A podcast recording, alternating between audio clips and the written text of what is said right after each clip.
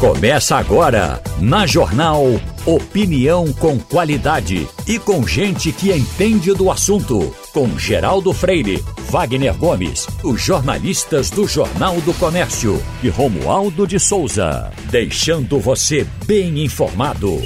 Passando a Limpo.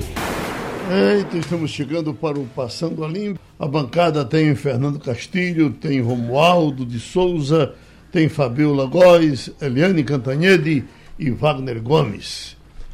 Mas Castilho, a gente olha para tu, já aparece um assunto de dinheiro aqui na frente. Mulher recebe 37 milhões por engano, gasta o dinheiro e terá que devolver. E agora? Rapaz, ela conseguiu fazer isso em quanto tempo? Porque, veja bem, não é fácil gastar 37 milhões, mesmo que Corre você... como uma casa, não? Sim, mas tudo bem, mas ela fez isso porque... Deixa eu ver aqui, viu? É, vamos Uma ver. australiana recebeu É, por engano a quantia de 7 milhões e 200 mil dólares, cerca de 37 milhões e 200 de uma empresa de segurança de inverno. Certo. Ah, aí tem o nome dela aqui, que é do tamanho do mundo. Após ela pedir o reembolso da plataforma, foi enviado um montante milionário. O erro só foi visto sete meses depois. Agora, a mulher está sendo processada e terá que devolver todo o valor. Você é advogado dela? Para resolver essa parada, porque sete meses o dinheiro já era dela. né? É, eu, a, a sensação que Usa eu tenho é o seguinte: usa o capião, usa o né? capião é decurso de prazo, né? Agora veja como a, a robotização, né? Certamente a, a companhia pagou esse negócio, não teve nenhum auditor para checar isso aí, e a mulher recebeu. Agora me diga uma coisa: e se ela gastou realmente esse dinheiro? Com, como é que chama? Coisas não. Como é como é que chama? Bens intangíveis. Como é que ela vai resolver Ela pode dinheiro? dizer, Castilho, que gastou por engano também. Também pode ser É, isso. recebeu por engano e gastei por engano. advogado, eu gastei por engano. Realmente. Porque, veja bem, gastar 37 milhões, a menos que você deliberadamente queira torrar o dinheiro, não é coisa simples. É, exatamente. entendeu? Porque normalmente você pode dizer assim, vamos pegar aí, é, quantos milhões de dólares na época? Deu 2 milhões de pouco? 7 milhões e 200. 7 milhões e pouco. Aí o cara vai dizer o seguinte: não, eu vou comprar uma casa, você não vai gastar uma casa, né? Eu vou Sim, comprar mas a um casa, barco. a casa devolve. É, né? um barco devolve. O barco devolve. Vou comprar um carro, devolve. Ou então eu vou viajar, tá É. certo? Ou então é o seguinte: eu vou fazer uma farra com meus amigos, eu vou chamar Geraldo, Wagner, é, Eliane, é, Fabiola, vamos botar todo mundo aí no avião. No navio? E vo- Aquele navio do Geraldo, aquele então navio do aquele Geraldo. navio. Aluga o Eu acho navio que o todo, navio, eu é. não gosto muito da ideia, não. Mas bota no avião e vamos sair por aí, por vários países, em hotel cinco estrelas, tudo Olha, dá pra, Pode ge- ser. dá pra mas- gastar. Geraldo alugaria o navio, levaria todos os amigos, né? contrataria as melhores cozinhas do mundo, contrataria os cantores que ele gosta. Pronto, né? é. Os Todo cantores mundo. são baratos. Tá dando barato. Dá pra gastar. Pronto. Levava João Gomes. Pronto, aí pronto. Aí é forte. Agora você sabe o seguinte: é- é- é- Realmente não é fácil. Não é novidade, acho que eu já estou sendo repetitivo aqui, mas é, Maurício Reis, o poeta do Carro Branco, é, uma vez ele nos dando uma entrevista aqui, ele dizendo: é, eu digo, olha, é, você tem algum sonho que você realizou com o sucesso de Verônica? Verônica, É, sei. me sinto tão só. Pronto. Foi um sucesso espetacular. Foi espetacular. E ele ganhou muito dinheiro. Ele disse, tinha sim um sonho e realizei. Disse, Qual era o sonho? Ele disse, o meu sonho era, quando eu tivesse condições, eu pegar cinco mulheres, botar num barco, ir para o meio do mar, passar cinco dias no meio do mar e depois voltar. Ah, eu digo, e você fez isso? Fiz. Estava em Maceió, peguei um, um- um barco, fui lá no meio, passamos cinco dias, depois eu devolvi as mulheres e a vida continuou. Homenagem a Maurício, só um tiquinho aqui, ó.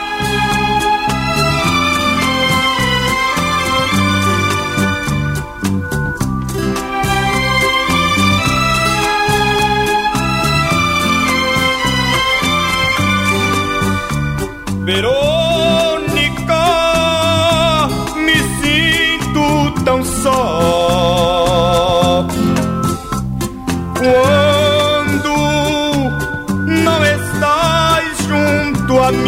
Por isso que ele levou cinco mulheres. Passou a vida toda cantando e estava se sentindo tão só. Romualdo de Souza, qual é o principal assunto hoje aí na capital federal?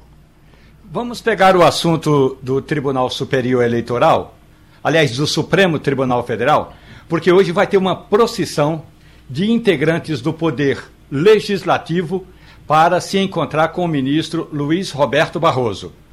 Vão o presidente do Senado, vai a relatora do, do processo, desse projeto que trata do piso salarial, vai o presidente da Confederação Nacional de Município, Paulo Zilkowski, vai o ministro da Advocacia Geral da União, Bruno Bianchi, e ainda vai um advogado da federação que entrou com aquele processo para brecar o piso salarial de profissionais da área de enfermagem. Uhum. É bom lembrar, o ministro Luiz Roberto Barroso, no fim de semana, suspendeu a aplicação da lei aprovada pelo Congresso e assinada pelo presidente Jair Bolsonaro.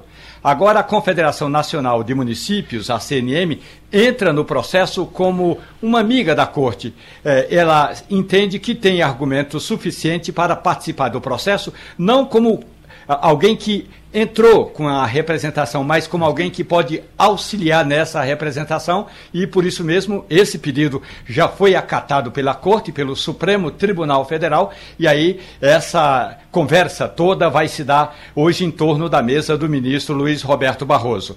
Quem vai lá vai argumentar Primeiro, os representantes da Confederação Nacional de Saúde vão dizer que a entidade, que representa mais de 90 sindicatos, constatou que os, a, a, as clínicas, os hospitais e as empresas de saúde não podem pagar esse piso salarial. E aí, para o nosso ouvinte, você que está nos acompanhando agora aqui na Rádio Jornal, vamos falar exatamente dos valores. O enfermeiro, 4.750 técnicos de enfermagem, 3.325. Auxiliar de enfermagem, 2.375, esse mesmo valor para as parteiras. A federação diz que não pode pagar.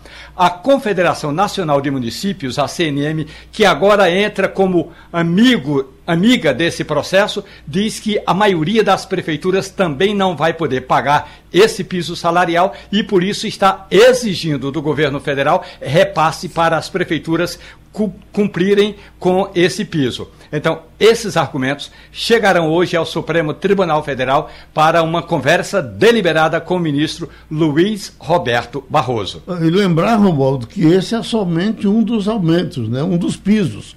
Tem aí agora. Fisioterapeuta. O fisioterapeuta, tem o do auxiliar uh, de, de uh, agente de saúde, é. né? É, e, Dentistas vai... também estão se movendo. Romualdo. É, sem nenhuma, agora, sem nenhuma discussão. É, porque é o seguinte, porque uma categoria, queria... só, para fechar isso aqui, é. uma categoria conseguiu. Uhum. Enfermeiros, claro, tá debatendo ainda, tem esse entrave aí. Mas as outras categorias estão correndo atrás e querem também. Sim. O, o Romualdo, eu só queria Oi. saber se você aí, quando conversar com esse pessoal, se alguém tem algum número. Veja bem, eu tentei levantar alguns números eu não consegui. Porque, veja bem, primeiro a gente precisa saber o seguinte: qual é, de fato, o número de funcionários públicos federais dessa categoria? Quanto é que vai custar para a União? Segundo, quanto é que vai custar para os estados, a Secretaria de Saúde dos Estados, para as prefeituras? E, naturalmente, para as clínicas particulares. A gente não tem que discutir aqui a questão se é válido, se ou não, até porque recebe muito, é sempre lembrar o papel fundamental dos, do, dos enfermeiros na na questão da pandemia. Agora, o que mais me espanta é isso, e aí é quando eu começo a ficar preocupado, é que o Senado não fala de número, a Câmara não fala de número, a CNN, CNN fala de números grandes. Sem conversar com número, você, sem saber os números, não dá nem para conversar. E essa discussão era para ter acontecido pelos números. Enquanto o projeto estava sendo aprovado. É isso aí, e não aconteceu, ninguém é, fez conta. É por isso que a reportagem da Rádio Jornal diz que a Confederação Nacional de Municípios se escondeu num biombo e não apareceu na hora da votação, justamente para que os prefeitos não ficassem, eh, digamos, mal vistos pelos, pelos profissionais da área de enfermagem. Nesse processo em que a Confederação Nacional de Municípios pede ao Supremo Tribunal Federal para participar como amiga da Corte, a CNM aponta uma estimativa de despesa de 9 bilhões e 400 milhões de reais só para os cofres das 5.500 prefeituras, sem calcular as despesas dos estados e a despesa da União. Ô Wagner, daí dá para pensar. Veja só. Ah. Dá para pensar mais ou menos como foi a confusão quando Getúlio Vargas, em 1940 e alguma coisa, eh, eh, conseguiu aprovar o salário mínimo, que se hoje estiver sendo praticado com o, o, o, valor daquele tempo, estaríamos aí perto de 7 mil, 7 mil reais. É. Né? É, o problema é que a ânsia de querer aprovar isso, Romualdo, é aquela de ficar bonito na foto né, desse Congresso, né, que está se despedindo de uma forma melancólica e trágica, é, todo mundo querendo se eleger, né, dá nesse tipo de coisa. Imagina o que vai acontecer com os próximos governadores, com os prefeitos a partir de janeiro, né, e propriamente com as empresas. Você podia ter discutido, tudo bem, vamos calar isso aí, vamos fazer um, uma, uma, progressão. Agora, nessa história vai dar. E sabe o que, é que eu acho que vai acontecer? Para mim, eu tenho o pior cenário é não pagar isso. Uhum. O Castilho, não, eu estou levantando aqui os dados que Castilho cobrou. É, inclusive, semana passada eu trouxe aqui esses números precisos né, de, do impacto. Veja só, no setor público, Castilho, o impacto previsto é de meio bilhão de reais. No setor privado, o impacto previsto é de 680 milhões de reais por ano. Então, veja só como, como impacta as contas, principalmente as contas públicas. O setor privado vai fazer o quê? Vai jogar essa conta para cima do, do consumidor, é. né? do, do cliente. Né? Dos planos de saúde, é bom você se preparar que nós vamos pagar vamos essa pagar, conta. Vamos ter que pagar essa conta nos planos de saúde. E o setor público? Vai buscar esse dinheiro aonde? Se o setor público já está comprometido, inclusive para o ano que vem, por causa, de, inclusive, de benesses que estão sendo dadas agora. perdeu impostos. É. E, não, é isso. Por exemplo, no caso do ICMS, por exemplo, uhum. que o Estado tem que destinar 25% para a saúde, a gente está vendo, houve a redução do ICMS sobre os combustíveis, especificamente a gasolina, e, consequentemente, a diminuição do repasse para os municípios também. Uhum. É. Não, teve uma coisa mais séria, até comentei isso na coluna essa semana. É, o governo decidiu fazer, não cobrar o, o PiscoFins né, e a CID dos combustíveis é, é, no ano que vem, esse ano, né? Aliás, no ano que vem, manter a cobrança, a isenção do PIS/COFINS e da CID. Vai custar 52 bilhões a menos que ele não vai receber. É o dinheiro que está faltando para completar o Auxílio Brasil no ano que vem. É aquela uhum. história. Agora, qual é a importância? Tudo bem, não tem impacto grande você deixar de cobrar ou cobrar a CID porque a taxa é pequenininha. Mas vai, quando você soma isso, você vai ter 52 bilhões a menos que é o que não tem hoje para pagar o Auxílio Brasil. É aquela história. Eu tenho visto, eu estou nesse negócio há algum tempo, eu já tenho na profissão acho que uns 45 anos, eu estou para ver tanta desorganização em termos de planejamento como no governo é, que está se encerrando agora. É impressionante isso, como ninguém faz conta. E aí o Senado e o, Congresso vai na onda, né? É, até conta até começaram a fazer, né, Castilho? Mas é. quando virou a eleição se aproximando, não, arrebenta as contas aí, que o mais importante é a eleição. Agora, tem outro prejuízo, Castilho, também aí, que é a, a ameaça de se fecharem 20 mil leitos só em hospitais e santas casas, santas casas, que são as que atuam pelo SUS. Alguém falou, Castilho, em atualização da tabela do SUS? É, bom. Né? Tá bom, vamos dar. Gente, a gente não está dizendo aqui que os enfermeiros não merecem. Os enfermeiros, os técnicos, os auxiliares, todos merecem esse salário. A questão que a gente está fazendo aqui é questão de conta. Tá bom, vamos dar o, o, o piso salarial, vamos aumentar o salário? Vamos. Agora vamos tirar o recurso de onde? Alguém chegou e disse: não, vamos reajustar a tabela do SUS? Vamos escalonar isso aí? Exatamente. E a tabela né? do SUS, repito, está com a tabela de, há 13 anos. Exatamente. Isso é semelhante, Geraldo, a, a chegar para você, por exemplo, que tem um, um empregado doméstico em casa você paga um salário mínimo com carteira assinada, o, governo no meio do ano chegar e diz, ó, o salário mínimo agora vai ser de 4 mil reais. E aí, como é que eu vou pagar? Nós estamos com o ex-ministro, ex-governador, ex-senador, ex-reitor Cristóvão Buarque. Está certamente em Brasília para conversar um pouco com a gente. Professor Cristóvão, há pouco nós estávamos conversando aqui sobre essa discussão que cada vez mais cresce, é a principal discussão em Brasília, Romualdo de Souza acaba de nos dizer, com relação ao salário, ao aumento dado aos enfermeiros. Aí, esse aumento foi dado, passou pela Câmara, todas as comissões, passou pelo Senado Federal, todas as comissões. sancionado pelo presidente da República, já está na Constituição Federal, colocadozinho lá, tudo aí.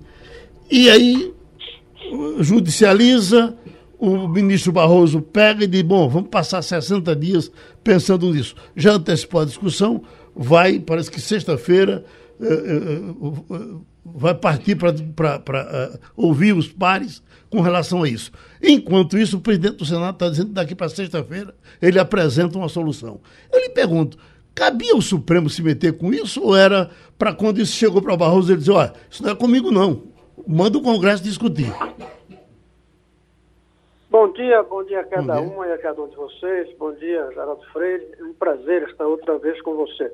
Sobretudo porque eu fui o autor da lei que criou o piso nacional do salário dos professores. A Lei 11.738 de 2008. Uma lei minha, sancionada pelo então presidente Lula. Naquela época, a gente analisou muito os custos. Por isso, botou um piso até muito baixo, que muitos reclamaram, 950 reais por mês. Hoje está em 2.135. O que a gente queria era dizer, tem que ter um piso nacional. Não é possível uma categoria como professor não ter um piso nacional. Foi o primeiro passo na ideia de federalizar a educação de base. Você vê, começou com 950 e subiu. Os enfermeiros merecem, no mínimo, tanto quanto os professores. Até porque os professores cuidam nossas crianças, os enfermeiros cuidam delas e de nós também, quando a gente precisa. É fundamental ter este piso. E foi aprovado, foi discutido. Eu lamento que, aparentemente, o Congresso não tenha feito as contas com mais rigor para determinar a fonte de recursos. Quando eu fiz a, a lei do piso professor, eu coloquei mais um projeto de lei que nunca foi aprovado, que o piso embora o professor seja municipal, será pago pelo governo federal. Porque aí garantia, porque era um custo pequeno para o governo federal. O custo do enfermeiro vai cair sobre o setor privado e sobre municípios também. Mas o SUS pode resolver quase todos. E o setor privado tem mecanismos para resolver isso. E seria lamentável que fosse demitindo, seria lamentável. Então, o que a gente devia estar discutindo hoje é como viabilizar esse piso e não suspender esse piso. Como viabilizar, e aí eu concluo, sem gerar inflação. E também isso, de aumentar 20% no salário e colocar uma inflação de 20% e tirar os 20% que deu, não dá certo e a gente sabe que é uma solução ruim. O que devíamos estar hoje era discutindo como pagar esse piso aos enfermeiros. Oi, Wagner. E como pagar, professor Cristóvão Buarque? Porque você sabe muito bem quem ah, ah, aumenta uma despesa tem que apontar a origem dos recursos. E a reclamação total do setor é que não há uma atualização da tabela do SUS. Por exemplo, a tabela está defasada há muitos anos. As categorias, os executivos da, da área de saúde tentam discutir essa atualização da tabela do SUS, mas ninguém dá ouvidos. Não houve aí um primeiro engano, digamos assim, apontar despesas sem a origem dos recursos? Injustificado. Deveria ter feito isso. O setor privado tem toda a razão de querer funcionar dentro dos limites de suas receitas. Parte dessas receitas vem do SUS. Tem que reajustar, sim, a tabela do SUS. Tem que analisar as contas dos hospitais privados. Eles têm uma margem ou não têm margem de lucro para pagar isso. Agora, e o governo federal? Não é ilimitado também. Tem margem para aumentar a tabela do SUS. Vamos analisar quanto se gasta hoje com esse tal do fundo eleitoral, que não vai dar para suspender nessa eleição, mas dá na próxima. Vamos acabar com isso. Quem é candidato pague o seu custo, partido. Quanto é esse fundo secreto no orçamento? Vamos acabar com isso. Então, tem recurso no governo federal. Não vai dar rapidamente, talvez, mas tem. Só que, em vez de estar discutindo como viabilizar e pagar, respeitando a aritmética, porque, queiramos ou não, a aritmética é mais decisiva do que a própria democracia, como a lei da gravidade também. Não adianta botar um artigo na lei dizendo a partir de agora a gente pode saltar do sexto andar sem precisar tomar o elevador. A Constituição garante que ninguém cai. Não pode. A lei da gravidade tem que ser respeitada. 2 mais 2 igual a 4 em gastos tem que ser respeitado. Então vamos ver onde consegue esse dinheiro. Esse país tem recursos desde que a gente leve com seriedade as contas. Está faltando essa seriedade, eu reconheço. E o Congresso, quando aprovou uma coisa tão boa quanto esse piso, que 4.650 e 2.400, se eu não me engano, para o auxiliar, está dentro do que é preciso pagar bem. Agora, os hospitais têm que ter recursos, então o Estado tem que apoiar na hora que for preciso. Aliás, o reajuste da tabela do SUS já devia ter vindo há mais tempo. Eu nem sei se esse reajuste vai ser capaz de cobrir isto, porque estão atrasados. Estão atrasados isso. Enquanto isso, cria-se fundo secreto, cria-se recursos para partido, recursos para eleição e outros gastos que eu acho que seriam desnecessários. Pelo menos, muito menos importante do que a saúde pública, que exige hospitais privados funcionando bem e, por isso, com suas contas saudáveis. Por isso, seus gastos têm que ser dentro dos limites das receitas. Vamos ver como manter a saúde dos hospitais privados, a saúde dos recursos públicos e uma remuneração digna aos profissionais. Mas eu creio que o como fazer seria mais importante e urgente do que se ou não fazer. Uhum. Romualdo, você que está aí no meio do tirinete. Professor Cristóvão, muito bom dia para o senhor.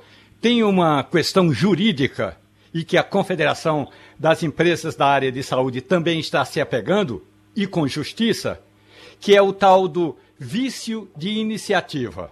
Um projeto de lei que trate de piso salarial não poderia ter sido apresentado pelo Legislativo e foi apresentado pelo senador Fabiano Contarato, hoje do PT do Espírito Santo. Teria de ser uma iniciativa do Poder Executivo, porque aí, professor, quando o Executivo manda o projeto ao Congresso, manda o projeto com sujeito, verbo e predicado quanto, como e de onde tirar o dinheiro. Já a proposta do senador Fabiano Contarato trata de valores e não de onde viriam ou de onde virão esses recursos. E essa é uma das questões que está sendo analisada, uma das questões que está sendo analisada pelo ministro Luiz Roberto Barroso. Vício de iniciativa, professor.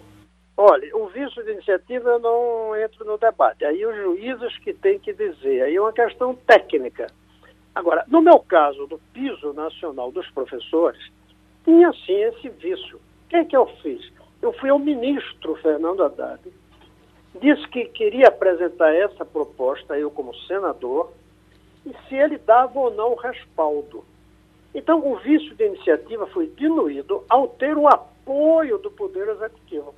Tanto que eu digo, esse projeto foi meu, mas sem o Fernando Haddad ele não aconteceria, da mesma maneira que sem a assinatura sancionando do presidente Lula da época também não existiria. Isso é para todas as leis, o presidente sanciona.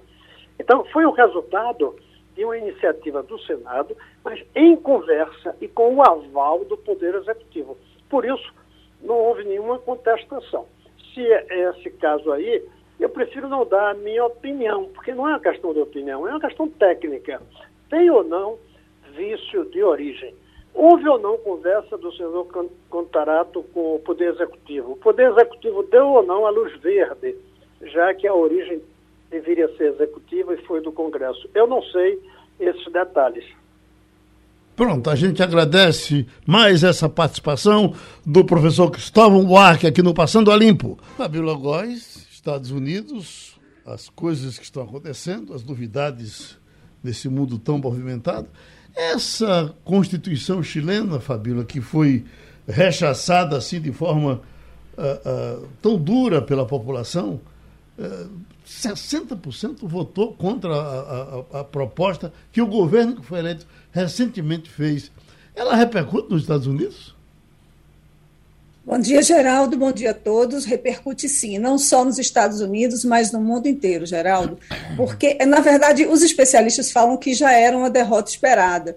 Só que não se sabia que tinha tanta gente conservadora assim que saiu para votar, porque dessa vez foi obrigatório o voto, né, para decidir se ia manter a Constituição antiga ou não. E aí o que, que acontece agora? É uma derrota o Boric, que é o presidente chileno, ele agora ele não tem, já não tem a maioria para poder decidir o que fazer com a nova Constituição nos moldes que eles apresentaram, são mais de 300 artigos e é considerada uma, uma Constituição mais progressista, com vários direitos que tinham sido perdidos na Constituição anterior. Mas a população, a maioria, decidiu que não vai, não, não quis aprovar, então eles vão conformar, né, tentar formar uma maioria para achar um, um senso comum e uma Constituição que possa atender aos interesses do atual governo. Aí agora vai ter mais um longo processo de negociação no Chile. Agora, Castilho, o Chile é um país tão arrumadinho, né? Era. Chega a dar pena, de repente, dando se mexer na Constituição, daqui a pouco desarruma. É. O Chile Até era. Essa que está aí, estou dizendo, já, já, já, já, passou por 54 reformas. Pois é, não, É como a nossa também, que vive sendo reformada o tempo todo, né? 25 já. Emendada, emendada, emendada, emendada. Bom, lá a Constituição, a Constituição tem 42 anos, é a Constituição do governo Pinochet ainda, né? Mas vamos lá. Fabiola, ah, no final de semana a gente noticiou aqui essa decisão da Rússia de interromper o fornecimento de gás para a Alemanha através do gasoduto Nord Stream. Apontando, inclusive, que essa decisão foi tomada por causa de posições do Ocidente. A Ucrânia, por sua vez, foi adiante e disse: não, a gente manda, agora a gente manda gás para vocês, desde que vocês mandem armas para a gente também. O que é que está por trás dessa decisão, hein, Fabiola? Olha, Wagner, bom dia, é isso mesmo. E a Europa está começando, agora vai acabar, está acabando o verão, né? O inverno está previsto, aquele inverno mais rigoroso para novembro e dezembro, e vai faltar aquecimento na Europa. É um temor absurdo. Já anunciaram, por exemplo, em Londres, que vai aumentar a conta de energia em mais de 80%. A Europa é muito dependente do gás russo, a Alemanha, sobretudo, mais de 40% do gás fornecido é da Rússia. E aí agora se vê no momento em que a Gazprom, que é a gigante energética da Rússia, está aí desligando as torneiras. E ontem, curiosamente, eles soltaram um vídeo que é aterrorizante. É literalmente fechando as torneirinhas para liberar o gás e mostrando a Europa totalmente congelada. E é esse cenário de terror que eles querem fazer com que o Ocidente acabe com as sanções impostas para a Rússia, né, em termos de compra de petróleo e de várias sanções econômicas que a gente já tem noticiado.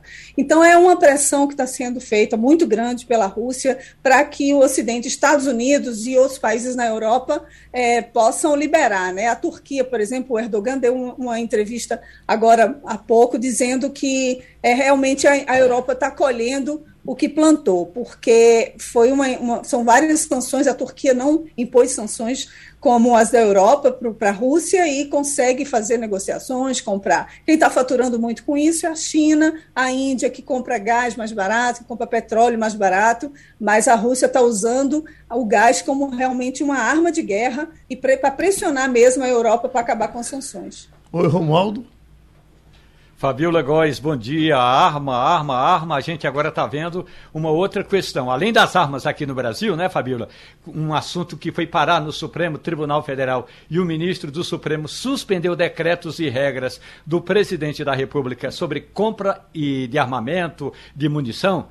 Aí, na, nos Estados Unidos, o que ocorre é que a China está fazendo uma pressão sobre o governo de Joe Biden. Biden está vendendo armas para os militares de Taiwan e a China está dizendo o seguinte: ó, se vocês continuarem vendendo armas para Taiwan, a gente vai engrossar, o, entornar o caldo. Você acha que isso pode dar confusão, Fabiola?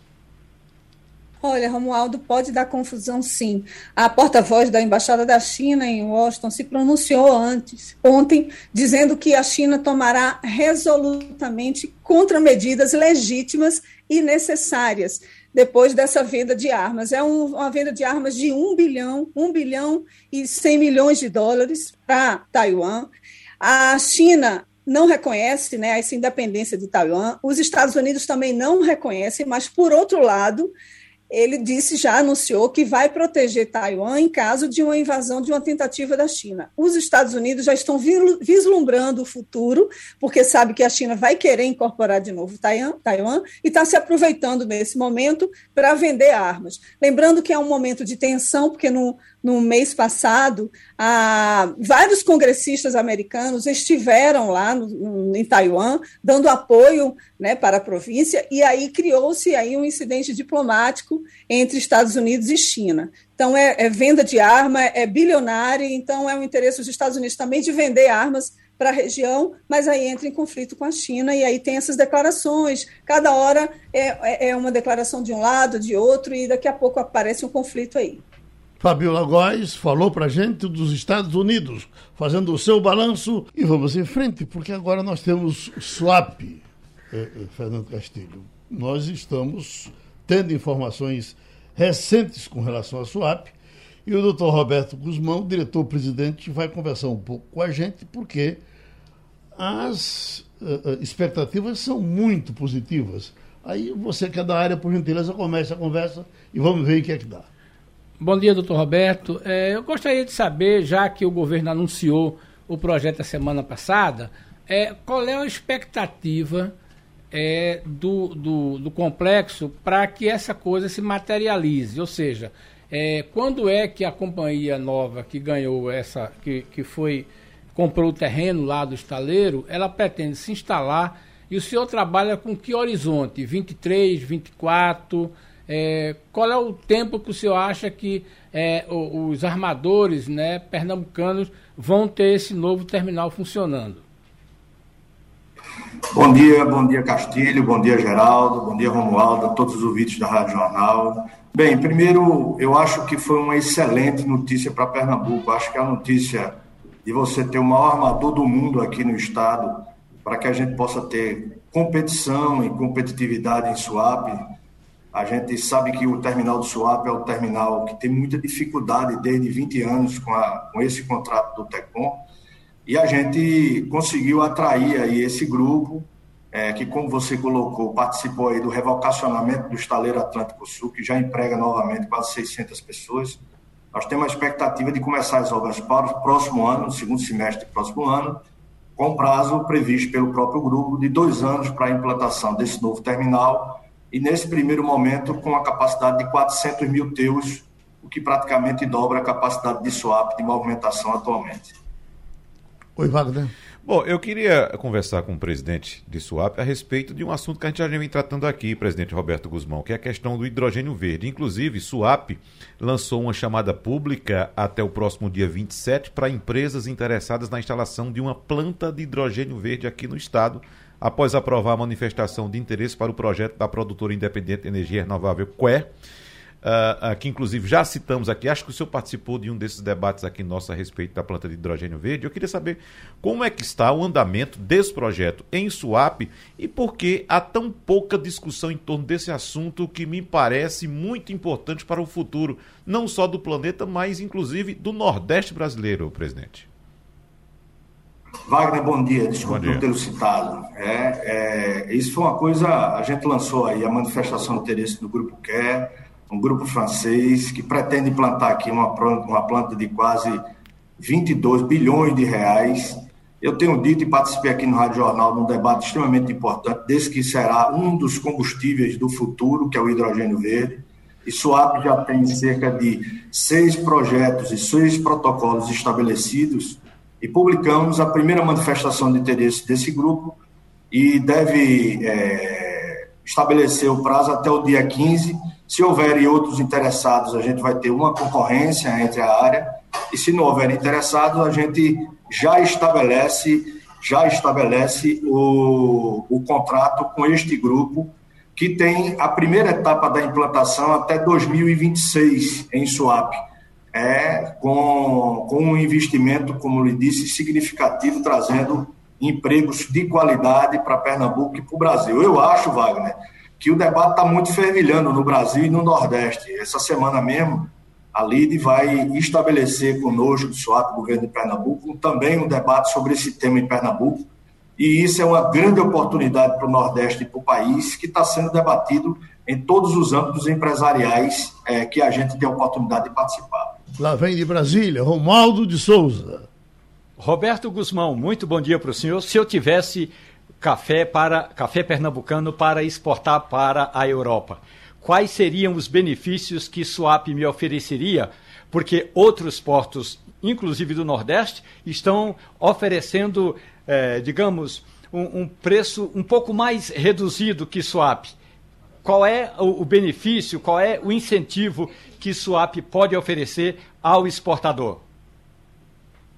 Olha, a gente tem hoje, é, Romualdo, 224 empresas do nosso complexo portuário, que quase 100 delas exportam e importam através do complexo portuário. Nós temos uma dificuldade no porto, que estamos enfrentando o governador Paulo Câmara, é, juntamente com o secretário-geral do Júlio e o grupo e a diretoria de SWAP, enfrentou de frente, que foi trazer competição a um setor que, apesar da gente ser líder do Nordeste, que é o setor de container, a gente é o mais caro do Brasil e a gente trouxe este maior armador do mundo para poder competir aqui dentro de Suape. Então, a gente tem duas situações, uma no setor de container, que a gente espera que tenha competição para que você possa ter preço e a gente poder exportar não só café, mas outros grãos, mas também tem, uma, tem boas notícias que deverão ser anunciadas, como a concretização da, da alternativa que Pernambuco criou relacionada à Transnordestina com o Grupo Premisa. Então, essa alternativa estabelecida vai criar uma rota ferroviária de swap que não tem, que vai baratear muito e vai atravessar de Pernambuco, do litoral ao sertão, com um trem, diminuindo muito a capacidade e o volume, é, principalmente dos preços do frete, para trazer e exportar pelo Porto de Suape. Então, são excelentes notícias que a gente está dando para que Pernambuco e a região é, volte a ser, ou se capacite para ser o, o, o, que ele normalmente é, que é um porto concentrador de carga, exportador e importador de mercadoria. Presidente Roberto Guzmão, fazer uma pergunta que, inclusive, o senhor uh, certamente conhece o assunto de forma indireta, mas é aí na sua área. Eu tenho uh, alguns conhecidos empresários que eles estão, trabalham com, com importação e exportação, eles estão praticamente morando aí no Porto de Suape, por conta de uma greve, eh, de essa coisa do trabalho com uma vontade dos fiscais da Receita, do, eles estão. Essa greve tem nove meses. Ah, é, é, é, fruta que o camarada quer mandar para o exterior, ela apodrece porque os fiscais não liberam, é coisa que chega e, e, e, e eles não deixam sair. Como é que o senhor está convivendo com essa danação aí dentro? Muito difícil. Essa, essa atitude é, colocada, a, apesar da gente respeitar e a gente saber por que isso está acontecendo, os fiscais agropecuários são, são pessoas extremamente importantes nos portos brasileiros. Eles pedem novos concursos, estão esgotados, porque a gente faz muito tempo que não tem concurso para poder é, fazer com que isso possa funcionar. E essa situação de swap não é diferente dos portos nacionais. O que a gente precisa é a sensibilidade, ou voltar a ter sensibilidade a um setor não só da Receita Federal, que também fez uma operação padrão algum tempo atrás, mas dos fiscais agropecuários, para que a gente não tenha essa situação que nós estamos vivendo é, nos portos brasileiros, e SUAP não é uma exceção. Exatamente. A gente agradece mais essa participação do Dr. Roberto Guzmão, diretor-presidente de SUAP, aqui no Passando a Limpo. Vamos direto para Eliane Cantanhede. Eu estou vendo aqui, Eliane, uma pesquisa que está sendo divulgada, um ouvinte que nos manda aqui, Nelson, da Folha de São Paulo, na pesquisa Datafolha em São Paulo, os jovens de 16 a 24 anos que se dizem sem religião chegam a 30% eh, dos entrevistados e superam evangélicos, 27%, católicos, 24%. Eh, então, 30% dos jovens não têm religião, 27% são, é, é, responderam como evangélicos 24 como católico, não estou entendendo que está tendo mais evangélico do que católico, mas nos traz a, a, a, ideia de perguntar por que nessa campanha até agora ninguém falou para jovem. Se fala para crente, para católico quase nada. Né? É uma campanha para crente. O que é que está havendo que os outros estão correndo pela lateral? Oi, bom dia, Geraldo, colegas, ouvintes. Porque uh, os principais candidatos, aliás, todos os candidatos olham os maiores eleitorados. Onde tem mais voto, é ali que eles têm o foco. Então, o voto de 16 a 24 anos é um voto que tem simbologia, é um voto bonito, é um voto é, quase lúdico, mas não é um voto que tenha uma, um peso, uma diferença significativa na eleição. O que, que tem peso significativo?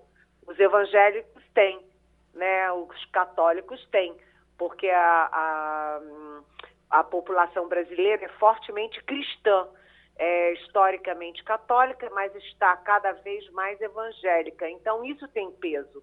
É, o eleitorado até dois mínimos, né, que é mais de 50% do eleitorado tem até dois salários mínimos, né, os de menor escolaridade, o Sudeste tem 43%, o Nordeste tem 27%, né, uh, os, uh, os negros e os pardos também são maioria. Então, o foco está muito em cima disso. O que me surpreende nesse dado que você está me trazendo é 30% dos jovens sem religião. Uhum. Isso é uma surpresa, né? Porque os jovens brasileiros são criados em famílias que são religiosas. Uhum. Né? O que está acontecendo que a juventude está se desencantando com a religião? Isso é uma questão à parte, uhum. mas é uma coisa para a gente ficar de olho, né? O que será que Malafaia acha disso, né, Eliane? é, Oi, Castilho. É, bom dia, Eliane. É, eu tinha uma curiosidade é, sobre a pesquisa que foi apresentada ontem, mas eu queria só fazer um pequeno comentário. É, o que me chama a atenção nessa campanha, Eliane, é como as plataformas digitais né, estão fora desse universo de jovens. Então, por exemplo, é, se fala muito é, no Instagram, se fala muito no Twitter, se fala até no Facebook, mas não se fala no TikTok, que é a plataforma dos jovens. Então, é, talvez mostre isso aí é, é a coisa. Na verdade, o, a sensação que eu tenho é que é, as grandes plataformas e as grandes campanhas não estão sabendo como é que se comunica falar com essa, plata, é, essa quantidade de jovens. Mas eu queria fazer, queria perguntar a você qual é a análise que se faz dessa pesquisa que saiu ontem e os números que estão aí estabilizados, né? Isso assusta de fato é, é, a, a, coordenação da campanha dos Bolsonaros, de Bolsonaro e, e, relaxa ou pelo menos dá uma certa tranquilidade na campanha de Lula? Olha, uh, primeiro é, é preciso dizer o seguinte: a campanha do Bolsonaro é, não está ficando apavorada. Por quê? Porque eles estavam prevendo que a diferença entre Lula e Bolsonaro fosse reduzir drasticamente a partir daquela PEC da reeleição. Afinal das contas, o Palácio do Planalto, o Bolsonaro o Congresso, o Centrão, né, eles é, estouraram o teto de gastos, a responsabilidade fiscal, a lei eleitoral, para dar 41 bilhões de reais para o Bolsonaro comprar voto. Comprar voto exatamente daqueles bolsões que são mais populosos e, portanto, têm mais votos, né, que são os pobres, menos escolarizados. Então, o Bolsonaro torrou tudo isso e cadê? Cadê o resultado, por exemplo, entre os que ganham até dois salários mínimos? O Lula continua muito forte é, nesse eleitorado. Então, quando você olha uh, a pesquisa, as pesquisas todas mostram uma enorme estabilidade. Né? Desde 2018, aliás, né, a última pesquisa que tinha o Lula ainda como candidato já dava é, é, uma diferença enorme pró-Lula em relação ao Bolsonaro. E nessa campanha de 2022, o Lula atravessou o tempo inteiro na frente. E o Bolsonaro foi gastando todas as balas do seu cartucho, é, aumentando o Auxílio Brasil para 600 reais com o Congresso, é, a, aliviando né, o, o, preço do gás com Vale Gás, ele diminuiu o preço da gasolina é, cortando ICMS dos governadores e do estado, dos estados, é, teve caminhoneiro, taxista, e nada disso sacolejou, sacudiu as pesquisas. O Bolsonaro oscila um pouquinho para lá e para cá, dessa vez, inclusive, oscilou para baixo, né? e ele perde muito feio naqueles eleitorados que eu falei, que são os eleitorados mais volumosos. Ele perde feio no, no Nordeste, ele está perdendo no Sudeste, ele perde entre os menos escolarizados e os, os negros e pardos, e também e também entre os menos escolarizados. E aí ele poderia crescer entre mulheres e evangélicos. E isso não está acontecendo. Ele estacionou, bateu no teto nos evangélicos, bateu no teto entre as mulheres, por erros do próprio Bolsonaro. Primeiro e segundo, porque a miséria terá um papel fundamental nessa eleição. Os eleitores mais pobres, que precisam mais do Estado, que precisam mais de governo, de estabilidade, de saúde, de educação, está esses, esses eleitores mais pobres estão preferindo o Lula. Aliás, na pesquisa, a última pesquisa do Datafolha, teve uma pergunta: é, quem é que está mais preparado para combater a miséria? E 54% responderam que era o Lula. Isso está definindo a eleição desse ano. Uhum. Um dos principais assuntos aí em Brasília hoje envolve Daniel Silveira. Ele vai, eh, o, o TSE vai julgar para saber se ele vai ser, pode ou não pode ser candidato. Aí, assim, em cima da hora, e vamos ter um, um, uma coisa de grande tensão aí, porque o desejo, certamente, do presidente é de que ele seja candidato. O que, é que você espera que vai acontecer nessas decisões aí eh, eh, que devem acontecer, me parece que ainda essa semana? Olha, Geraldo, uh, tem uma regra aqui em Brasília que a gente não, não chuta resultado de, de tribunal na, de véspera, porque uhum. pode ter surpresa. Mas nas minhas conversas com ministros do Supremo, com ministros do TSE, o Daniel Silveira está inelegível e vai continuar inelegível. Essa foi a decisão das primeiras instâncias e tende a ser a decisão das instâncias superiores. Por quê? Porque a, a, o indulto do presidente Bolsonaro foi na questão penal, não foi na questão eleitoral. Então, muito provavelmente, se eu tiver que apostar, é de que ele continuará inelegível. Lembrando que o presidente Jair Bolsonaro fez uma homenagem de duas horas no Palácio do Planalto para um sujeito como Daniel Silveira. Hum. Wagner Gomes. Eliane Cantanhede, voltando a falar de pesquisas, foi divulgado ontem um levantamento do IPEC que me parece que fez uh, aumentar o que você acaba de classificar como pavor na campanha de Bolsonaro, porque o presidente candidato à reeleição não reage, está estagnado, para não dizer que em alguns pontos ele inclusive já apresenta perdas como por exemplo no Sul, onde a candidata Simone Tebet cresceu muito na região Sul, a região, como sabemos, a região muito, muito importante para o presidente Bolsonaro. Mas esse pavor tem se transformado, inclusive, numa preocupação muito grande, Eliane, no que diz respeito ao dia de amanhã, o 7 de setembro. Você, inclusive, tratou no fim de semana das forças navais do Brasil e de 18 outros países das Américas que estão aqui no nosso país para participar de uma operação chamada de UNITAS, que é um exercício que ocorre desde 1960. O presidente já anunciou que estará em Brasília, mas depois segue para a Copacabana e fica a preocupação, Eliane, o que é que vai acontecer amanhã eh, em Brasília? Na Esplanada dos Ministérios e também no Rio de Janeiro? Olha, é, esse é um grande problema. Um grande problema. Por quê? Porque o presidente Bolsonaro, como eu disse, ele gastou todas as balas dos seus cartuchos eleitorais e agora ele vai partir para o tudo ou nada. Né? E o Bolsonaro é capaz de partir para o tudo ou nada. Então, o 7 de setembro está sendo considerado como a última cartada, o último lance do Bolsonaro para tentar reverter esse jogo. Ele, como todos os presidentes de toda, de desde 1960, fazem a parada de 7 de setembro em Brasília, que é a capital da República. No ano passado, o Bolsonaro quebrou essa regra e a lei de Brasília foi para São Paulo e deu aquele rolo todo, todo mundo lembra.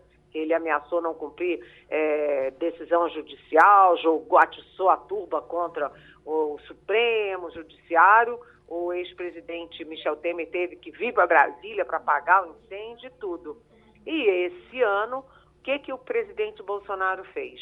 Além de participar da parada em Brasília, ele vai para o Rio de Janeiro para Copacabana.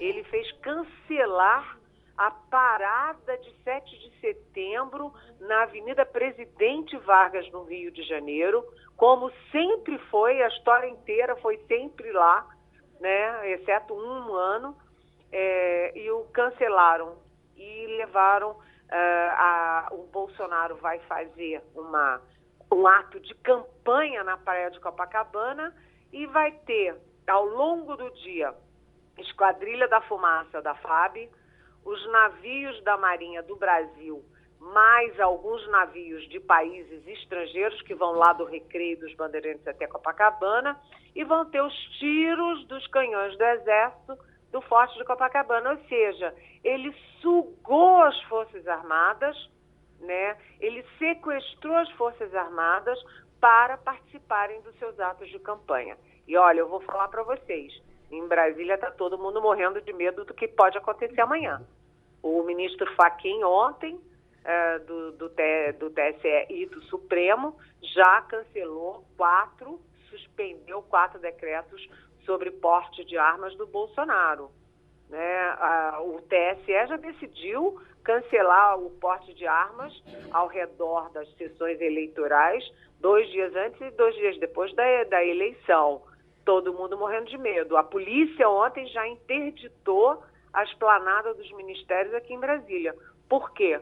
Porque basta um lobo solitário, como aquele é, Adélio que esfaqueou o presidente Bolsonaro, então candidato em 2018, como basta um lobo solitário, como aquele brasileiro que tentou matar Cristina Kirchner na Argentina. Então, há muita tensão e muita indignação do uso das Forças Armadas pelo Bolsonaro no ato de campanha eleitoral dele. Eu quero lhe fazer um pedido, porque foram dois empresários falaram comigo desde ontem, não teve condição de lhe mostrar ontem.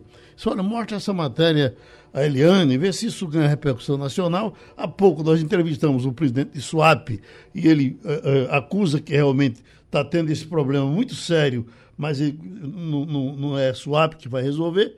É uma operação eh, de, de, má vontade, como é o nome dela? Operação padrão dos fiscais da Receita, especialmente dos auditores, e é, é, ferindo gravemente o pessoal que exporta e que importa. Então, por gentileza, escute aí, olha. Quem compra qualquer produto no exterior tem percebido uma demora na chegada da mercadoria. O que antes levava até 15 dias, hoje não tem prazo certo. É o caso da Camila Fernandes, que adquiriu uma bolsa na Europa e não sabia da operação padrão de servidores da Receita Federal, que começou em dezembro do ano passado e continua sem acordo e sem data para acabar. Comprei a bolsa dia 1 de agosto. Ela desembarcou no Brasil chegou ali na alfândega no dia 4 de agosto e a previsão de entrega era no dia 8 de agosto, a partir dessa data. A categoria se queixa da redução no orçamento, da falta de concursos para repor o quadro de servidores, além da regulamentação de um bônus por eficiência. Um levantamento divulgado em maio pela Confederação Nacional da Indústria apontou que a paralisação afetou a produção de 7 em cada 10 companhias que trabalham com importação e exportação. E a situação não mudou desde então. Segundo o despachante aduaneiro David Fortunato, praticamente toda a carga que chega ao Brasil cai direto no chamado canal vermelho. Então a carga fica lá 30 dias,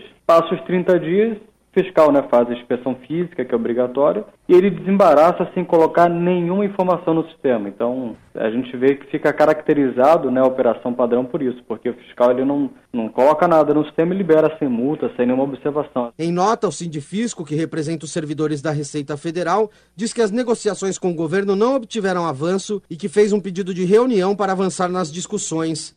O que eles pedem é que, pelo amor de Deus, isso pelo menos repercuta, Liane.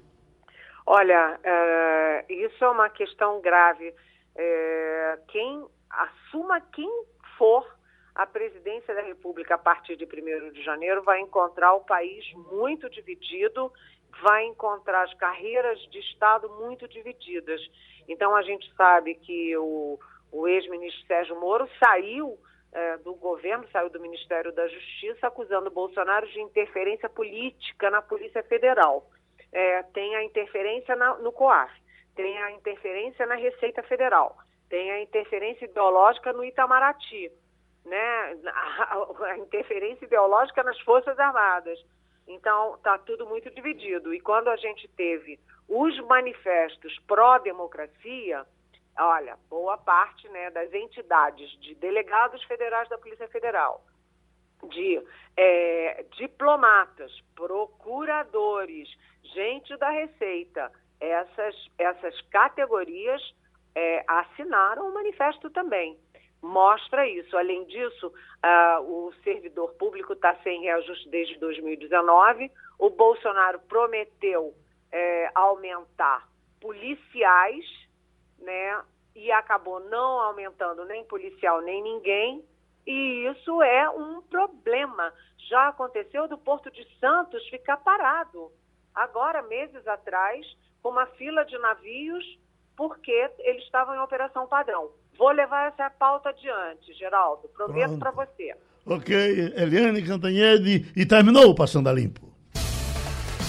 A Rádio Jornal apresentou opinião com qualidade e com gente que entende do assunto. Passando a Limpo.